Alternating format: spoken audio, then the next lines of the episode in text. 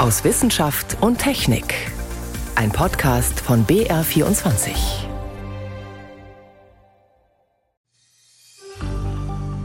Es würde kein Mensch auf die Idee kommen, einen solchen Käfer zu essen, denn der Giftstoff ist unglaublich bitter. Das heißt also, den in den Mund zu nehmen, drauf rumzukauen, das wäre schon was für masochistisch veranlagte Menschen. Also auch für Kinder besteht da keine Gefahr. Das sagt der Insektenforscher Thomas Schmidt und er meint damit den Ölkäfer, vor dem derzeit viele warnen. Wie gefährlich ist er wirklich? Das ist gleich eines unserer Themen. Außerdem geht es um 40 Jahre gentechnisch veränderte Pflanzen. Was haben wir heute noch davon oder ist diese Idee eigentlich gescheitert? Aber zuerst fragen wir, für wen lohnt es sich eigentlich ein Mini-Solarkraftwerk auf dem Balkon zu installieren?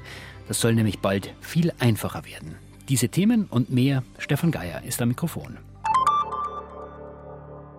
2,7 Gigawatt. So viel Photovoltaikleistung ist im ersten Quartal 23 bereits installiert, also zugebaut worden. Das ist fast so viel wie zwei Kernkraftwerke leisten. Und ja, das sind Spitzenwerte, wenn die Solarenergieausbeute optimal ist. Aber es zeigt, es geht voran beim Ausbau der Photovoltaik. Jetzt hat aber natürlich nicht jeder ein Dach, das er vollpacken kann. Und ganz billig ist das Ganze ja auch nicht. Deswegen will sich die Bundesregierung in ihrer Photovoltaikstrategie auch um kleine sogenannte Mini-Solarkraftanlagen kümmern. Die kann man sich am Balkon installieren. Und das soll in Zukunft noch einfacher möglich sein. Mein Kollege David Globig hat sich das Ganze genauer angesehen. David, eigentlich kann doch jetzt schon jeder und jede einfach Solarmodule ans Balkongeländer schrauben. Jein. Also wie so oft muss man da sagen, im Prinzip ja, aber grundsätzlich ist das erlaubt, aber man muss ein paar Dinge beachten. Was vor allem? Wenn man als Mieter Solarmodule außen am Balkon anbringen will, dann braucht man die Zustimmung des Vermieters. Genauso aber auch, wenn man Mitglied einer Wohnungseigentümergemeinschaft ist, da sollte man das vorab mit den anderen klären. Das heißt, es kann auch abgelehnt werden. Noch ja, aber damit das in Zukunft nicht mehr ganz so einfach möglich ist, ist in der Photovoltaikstrategie des Bundeswirtschaftsministeriums vorgesehen, dass die Installation von so einer kleinen Photovoltaikanlage als privilegierte Maßnahme gilt. Das heißt, bei der gibt es dann erstmal grundsätzlich einen Anspruch darauf, dass ihr zugestimmt wird. Gehen wir mal davon aus, ich habe irgendwann das Okay. Darf ich dann alles vollpflastern, also beliebig viele solche Solarmodule an meinen Balkongeländer schrauben, weil ich will ja möglichst viel Strom erzeugen? Naja gut, also ganz so groß sind diese Balkongeländer natürlich auch nicht. Aber es gibt grundsätzlich Grenzen, damit man es eben auch als Laie installieren kann. Da ist die einfachste Variante ja, dass man eine existierende, ganz normale Steckdose auf dem Balkon nutzt, über die man den Strom dann von den Solarmodulen am Balkongeländer in das Haus oder in das Wohnungsnetz leitet. Und da muss man auch aufpassen, dass man dieses Netz, die elektrische Installation nicht überfordert. In Deutschland ist deshalb die Leistung solcher Anlagen auf 600 Watt beschränkt. Das erreicht man mit zwei normal großen Solarmodulen mhm. schon. Die sind dann jeweils so ein Meter mal 1,70 groß. Die Photovoltaikstrategie sieht aber jetzt vor, die Grenze von 600 Watt auf immerhin 800 Watt zu erhöhen. Das ist ein Wert, der in anderen Ländern sowieso schon gilt. Aber natürlich, eine durchschnittliche Photovoltaikanlage auf dem Dach, die liefert mehrere Kilowatt. Dann vergleichen wir es mal. Also mit der Solaranlage auf dem Dach, da kann ich ja vielleicht meinen ganzen Jahresbedarf an Strom decken und mehr. Wie weit komme ich denn mit 600 oder dann 800 Watt am Balkon? Also bei das Jahr gesehen, diese 600, 800 Watt sind ja Spitzenwerte bei optimalen Bedingungen. Über das ganze Jahr gesehen kann man damit einen Kühlschrank und einen Gefrierschrank betreiben. Und wenn man sich den kompletten Stromverbrauch in einem Haushalt ansieht, dann deckt ein Balkonkraftwerk vielleicht maximal 10 bis 20 Prozent davon. Man wird also damit nicht unabhängig von den Stromanbietern. Trotzdem, 20 Prozent sind 20 Prozent. Und wie läuft das dann ab, wenn also der Strom über die Steckdose in die Wohnung kommt? Da hängt ja ja, so ein normaler Stecker an der Anlage und das sind diese zwei Metallstifte. Ist das gefährlich dann? Nein. Wenn ein Hersteller einen solchen normalen Schuko-Stecker nutzt, dann muss im sogenannten Wechselrichter eine Schutzelektronik stecken. Der Wechselrichter, der macht aus der Gleichspannung, die die Solarmodule liefern, Wechselspannung. Wechselspannung, wie wir sie dann im normalen Stromnetz haben. Mhm. Und die Wechselrichter für solche Balkonanlagen, die schalten innerhalb von Sekundenbruchteilen aus, wenn der Stecker aus der Steckdose gezogen wird beziehungsweise sie schalten gar nicht erst ein, solange der Stecker nicht in der Steckdose steckt. Wem das trotzdem zu unsicher klingt, der kann auch auf Geräte mit einem berührungssicheren Anschluss zurückgreifen. Dafür muss allerdings eine spezielle Steckdose installiert werden und dafür braucht man wieder einen Fachbetrieb. Aber auch die simple Lösung wird geduldet und nach den Überlegungen des Wirtschaftsministeriums wären Schuko-Stecker in Zukunft auch ganz offiziell zugelassen. Gut, dann habe ich den Strom im Hausnetz und kann zum Beispiel, wie du sagst, den Kühlschrank betreiben oder einen Teil von dem abdecken, was der Herd oder die Waschmaschine verbraucht. Was passiert, wenn ich nicht den ganzen Strom nutzen kann, weil die Sonne scheint, ich aber gar nicht zu Hause bin und eben nichts verbraucht wird. Dann fließt der Strom tatsächlich weiter ins ganz normale Stromnetz und da gibt es wieder was zu beachten. Wenn man noch einen alten Stromzähler hat und wenn der keine Rücklaufsperre besitzt, dann könnte sich dieser Zähler rückwärts drehen und wieder was vom Zählerstand abziehen. Aber das wäre ja eigentlich gut, dann kann ich meine Stromrechnung senken. Ja, aber das ist zumindest auf diese Weise nicht zulässig. Wobei die Stromrechnung sinkt natürlich trotzdem, sobald ich selbst erzeugten Strom nutze. Aber um Ärger zu vermeiden, muss man ein Balkonkraftwerk beim eigenen Netzbetreiber, also zum Beispiel bei den Stadtwerken, anmelden. Und bei der Gelegenheit sollte man klären, ob dafür ein neuer Zähler eingebaut werden muss. Aber neuer Zähler, sowas kann dauern. Ja, und deswegen sagen zum Beispiel die Stadtwerke in München, bis der neue Zähler eingebaut ist, darf man die kleine Solaranlage trotzdem schon betreiben. Und das soll nach den Plänen des Wirtschaftsministeriums in Zukunft auch der Standard werden. Man darf einfach schon mal loslegen. Aber dieses Anmelden, das soll nach den Plänen insgesamt auch einfacher werden. Genau, bislang muss man ein Balkonkraftwerk zusätzlich noch bei der Bundesnetzagentur anmelden. Und diese doppelte Anmeldung, die soll in Zukunft wegfallen. Dann stellt sich natürlich die Frage, bis wann das alles umgesetzt wird. Also geplant ist, dass das Kabinett einen entsprechenden Gesetzentwurf für alle Photovoltaikbereiche, es geht ja nicht nur um die Balkonkraftwerke, also diesen Gesetzentwurf noch vor der Sommerpause auf den Weg bringt. Wann das Gesetz dann letztlich in Kraft treten wird, das ist aber noch offen. Gut, wenn es soweit ist und das Ganze dann einfacher läuft mit diesen Balkonkraftwerken, lohnt sich das Ganze überhaupt für mich? Also wenn wir jetzt mal im Großen denken, im Vergleich zu dem, was Dachanlagen, große Freiflächenanlagen und so weiter an Solarstrom bringen, ist das natürlich nur ein relativ bescheidener Teil. Aber wenn wir den Anteil der erneuerbaren Energien am Stromverbrauch bis zum Jahr 2030 knapp verdoppeln wollen, dann sollten wir auch diese Möglichkeit nutzen. Und inwieweit lohnt sich finanziell?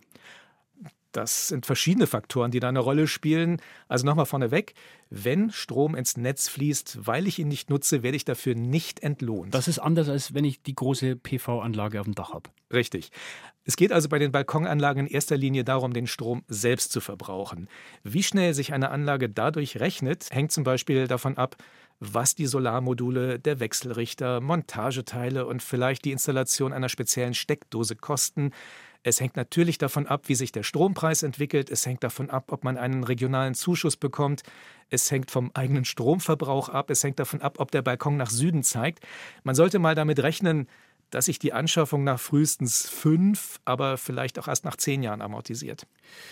Worauf muss ich achten, wenn ich mir solche Paneele kaufe bei der Qualität? Weil inzwischen kriege ich die ja sogar schon beim Discounter. Unter anderem sollte man ganz genau schauen, wie viel Strom die Module letztlich liefern können. Denn bei besonders günstig erscheinenden Angeboten kann es sein, dass das nur kleinere Module sind und mit denen erreicht man dann die erlaubten 600 oder in Zukunft 800 Watt bei weitem nicht. Und das ist natürlich die Frage, ob man sich den Platz am Balkongeländer mit solchen schwachen Modulen blockieren soll oder ob man nicht doch eine Nummer größer einsteigt. Also eigentlich immer so groß wie möglich, was eben finanzierbar ist. Dann kann man mit kleinen Balkon-Solarkraftwerken zumindest einen kleinen Teil des Stroms selbst erzeugen. Und die Regeln dafür, die sollen in den nächsten Monaten um einiges einfacher werden. Vielen Dank für diese Einblicke, David Klobig. Gerne.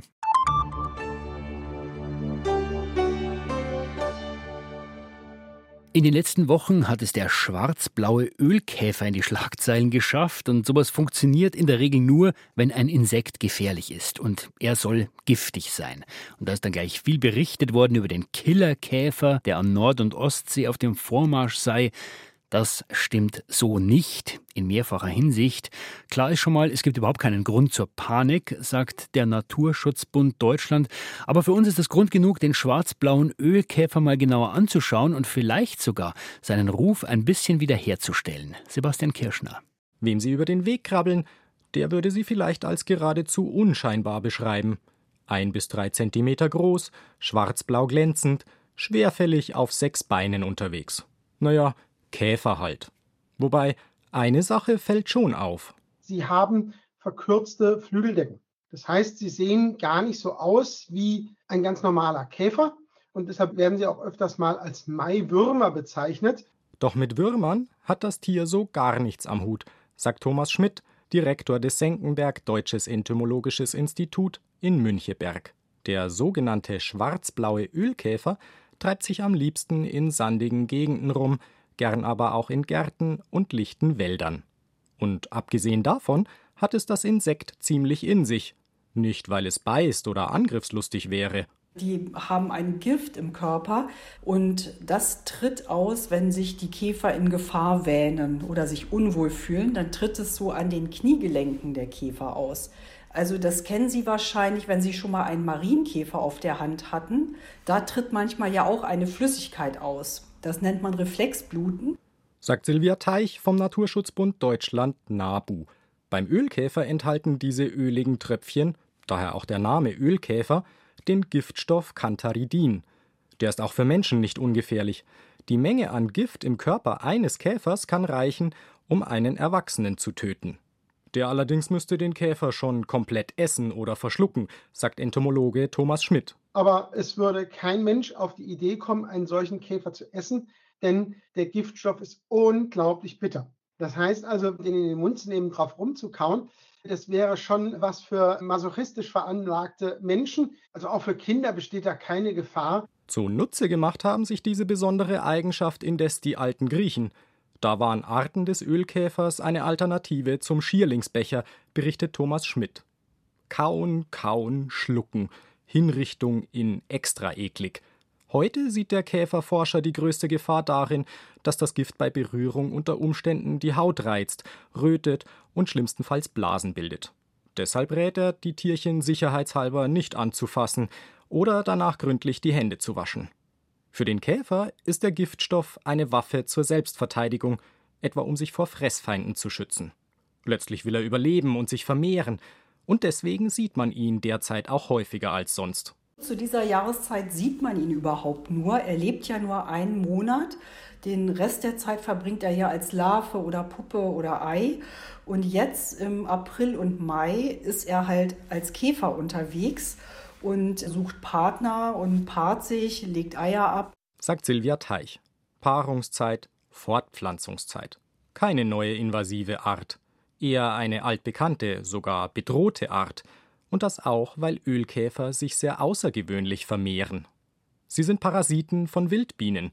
Die Larven der Käfer warten an Blüten auf die nächste Biene, die zum Futtersammeln vorbeikommt.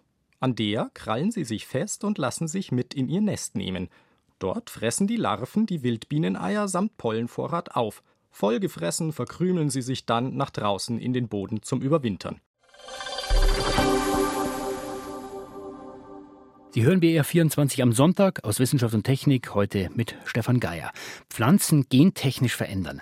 Das klingt heute fast normal, aber bis vor 40 Jahren war das noch gar nicht möglich. Und dass man fremde Gene überhaupt in das Erbgut, in die DNA von Pflanzen einschleusen kann, das war zunächst auch keine Erfindung, sondern eher eine Entdeckung.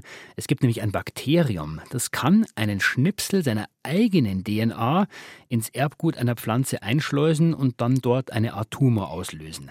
Das ist in den 70er Jahren entdeckt worden und dann haben Forschende versucht, natürlich das im Labor nachzumachen, Pflanzen gentechnisch zu verändern, damit die widerstandsfähig werden gegen Krankheiten oder damit sie besonders viel Ertrag bringen. Und fast auf den Tag genau, am 19. Mai 1983, da haben dann die ersten Forscher in einer Fachzeitschrift berichtet, wie sie das geschafft haben. Also die erste gentechnisch veränderte Pflanze zu erzeugen. Was haben wir heute davon? Aber auch, welche Gefahren stecken nach wie vor in dieser Technik? Das kann ich meine Kollegin Renate L. fragen. Renate, du begleitest dieses Thema jetzt seit wie vielen Jahren?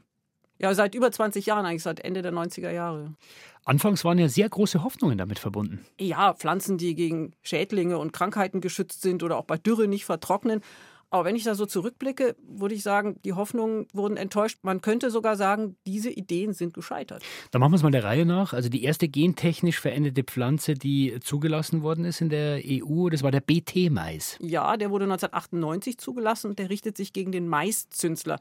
Das ist ein schädlicher Schmetterling und dessen Raupen, die sitzen im Stängel vom Mais. Die sind also durch Spritzmittel nicht zu erreichen. Deswegen hat man sich überlegt, wir schleusen ein Bakteriengen in den Mais ein, der ein Gift produziert, das die Raupe Raupe tötet und dadurch ist der Mais geschützt. Aber das Problem war, dieses Gift war eben nicht nur für den Maiszünsler tödlich. Nein, auch für sogenannte Nicht-Zielorganismen, also harmlose Insekten, die zum Beispiel Maispollen fressen. Man darf aber natürlich nicht vergessen, Insektizide spritzen schädigt auch harmlose Insekten. Aber bei diesem Mais, da hat man darüber viel mehr diskutiert. Wer ist da zum Beispiel betroffen gewesen? Zum Beispiel Marienkäferlarven. Und da gab es dann einen Streit zwischen zwei Wissenschaftlern, diesen Marienkäferstreit. Der war damals eine für die Wissenschaft wirklich untypisch erbitterte Auseinandersetzung. Und ich fand das erschreckend. Das wurde dann schon wirklich persönlich. Aber überhaupt muss man sagen, dass diese ganze Gentechnik-Debatte mit harten Bandagen geführt wird. Da gibt es nur Schwarz und Weiß. Das kenne ich eigentlich von anderen Wissenschaftsthemen so nicht. Inzwischen ist ja in mehreren europäischen Staaten, auch in Deutschland, ist der Anbau von BT-Mais verboten. War das letztendlich auch der Grund, warum der sich nicht halten konnte? Ja, das hat schon die Stimmung gegen die Gentechnik geprägt. Bis heute. In Deutschland ging es damals vor allem um die Frage der Koexistenz. Also wie weit fliegt der Maispollen? Wenn der normalen Mais befruchtet, also Gentechnik einschleppt bei Bauern, die das gar nicht wollen, dann haben die vielleicht Anspruch auf Schadenersatz, weil wenn da mehr als 0,9 Prozent Gentechnikanteil in deren Ernte ist, dann gilt das als gentechnischer Mais und der ist dann schlechter abzusetzen. Haben die also einen Nachteil. Das heißt, letztendlich haben dann die Verbraucher und die Landwirte den BT-Mais zu Fall gebracht? Ja, hierzulande ja, aber international kann man auch sagen, dass der Mais gescheitert ist, weil diese Schädlingsabwehr letztlich auf Dauer nicht so gut funktioniert hat, wie erhofft oder wie versprochen. Die Schädlinge haben dann doch ziemlich schnell Resistenzen entwickelt gegen das Gift. Und es gibt ja auch spezielle Bodenbearbeitungsmethoden, die gegen den Maiszünsler helfen, damit er nicht überwintert. Und es ist natürlich auch immer eine gute Idee, nicht Jahr für Jahr auf demselben Acker immer Mais anzubauen, damit der Schädling sich nicht so stark ausbreitet. Er ist dann verboten worden, 2009. Da hat es schon eine andere Gentechnikpflanze in Europa gegeben, eine Kartoffel. Ja, die heißt Amflora, eine sogenannte Industriekartoffel, also nicht für den Futtertrog oder für unseren Teller. Und die produziert statt zwei Sorten Stärke nur ein. Und die wurde von BASF entwickelt. Solche Stärke braucht man zum Beispiel für die Herstellung von Papier oder Chemikalien oder Medikamenten. Und trotzdem ist diese Kartoffel auch gescheitert. Warum? Weil sie ein Antibiotikaresistenzgen enthält. Das braucht man auf dem Acker gar nicht, sondern das war nur im Labor wichtig als Markierung. Damals hat aber die Europäische Arzneimittelagentur gesagt, das ist ein Risiko, dass sich das in der Nahrungskette ausbreitet, diese Resistenz. Und es ist eine Resistenz gegen sogenannte Reserveantibiotika, die man braucht, wenn alle anderen versagt haben. Dann war es allerdings auch so, dass die Kartoffel gar nicht gebraucht wurde, diese Gentechnik-Kartoffel, weil die Fraunhofer Gesellschaft eine Kartoffel entwickelt hat, die auch nur diese eine Sorte Stärke enthält, ohne Gentechnik. Und die wurde dann angebaut, die hat dann das Rennen gemacht. Heute, wenn wir von dieser grünen Gentechnik sprechen, dann ist vor allem von Soja in Südamerika die Rede. Ja, und das ist auch tatsächlich weltweit die wichtigste Anwendung der grünen Gentechnik, diese herbizidresistente Sojabohne, wenn man auf die Flächen schaut. Da wird die Sojapflanze ausgesät und dann sprüht man große Mengen Glyphosat um alle anderen Pflanzen abzutöten. Das Problem ist eben, dass es so riesige Mengen Glyphosat sind, die mit einem Hubschrauber ausgebracht werden. Das führt zu starken Umweltschäden und auch die Menschen, die in diesen Regionen wohnen, da beobachtet man, die haben häufiger Krebs und es gibt mehr Fehlbildungen bei Kindern. Und deswegen muss man sagen, das ist einfach das Problem, wie diese Pflanze angebaut, wie sie angewendet wird. Die ist so extrem. Die Pflanze selber könnte man vielleicht auch anders anbauen. Inzwischen haben wir ja modernere Methoden. Da ist äh, die Rede von CRISPR-Cas, der sogenannten Genschere. Was macht die anders? Da wird wie mit einer Schere ein Stück aus dem Erbgut rausgeschnitten. Zum Beispiel kann man dann sagen, man macht ein Gen unlesbar, das ein Krankheitserreger braucht, um eine Pflanze anzugreifen. Das ist sehr viel präziser als die klassische alte Gentechnik. Trotzdem kann es auch vorkommen, dass sich an anderer Stelle im Erbgut vielleicht was mit verändert. Das muss nicht schädlich sein, aber man weiß es nicht immer vorher. Gut, wir sehen, die Technik ist aktueller denn je. Trotzdem, Renate, 40 Jahre gentechnisch veränderte Pflanzen. Was erwartet uns denn in Zukunft?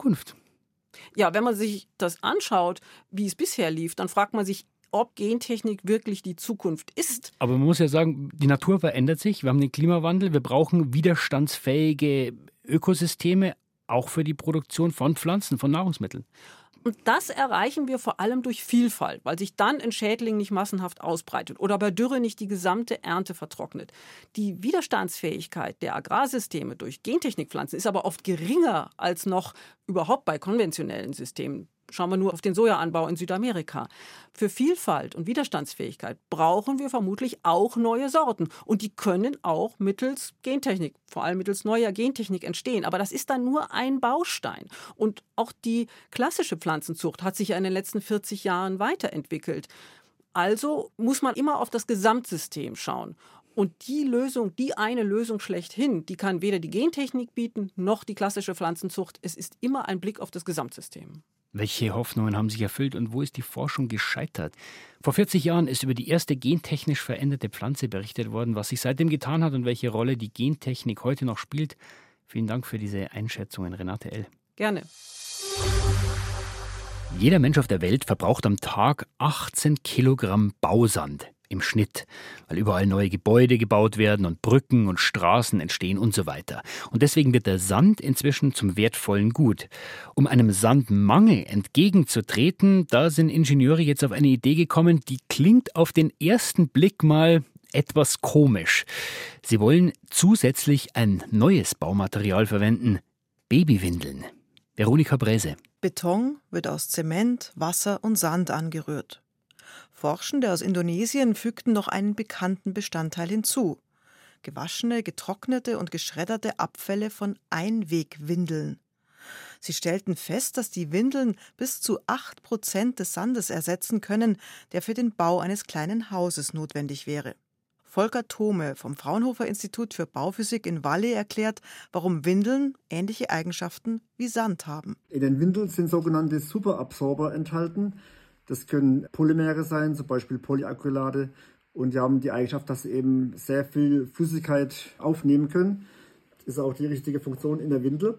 Und werfe ich die jetzt in den Beton rein, haben die ähnliche Eigenschaften, können eben auch Wasser speichern und nach der Erhärtung des Betons wieder freisetzen. Das heißt, der Beton kann nachbehandelt werden, der Zement kann vollständig ausreagieren und dadurch kann ich die Rissbildung verhindern. Das heißt, ich kann dadurch die Dauerhaftigkeit des Betons erhöhen. Und die Windeln haben einen weiteren Vorteil. Sie enthalten Zellulosefasern. Und die halten den Beton noch besser zusammen. Das Ziel ist, ein möglichst langlebiges, rissfreies Baumaterial herzustellen, das auch noch wenig kostet. Will man allerdings gebrauchte Windeln am Bau einführen, müssen sich erst noch Bauvorschriften ändern. Babywindeln als zusätzlichen Baustoff. Mit dieser Idee war es das für diese Woche aus Wissenschaft und Technik. Am Mikrofon war Stefan Geier.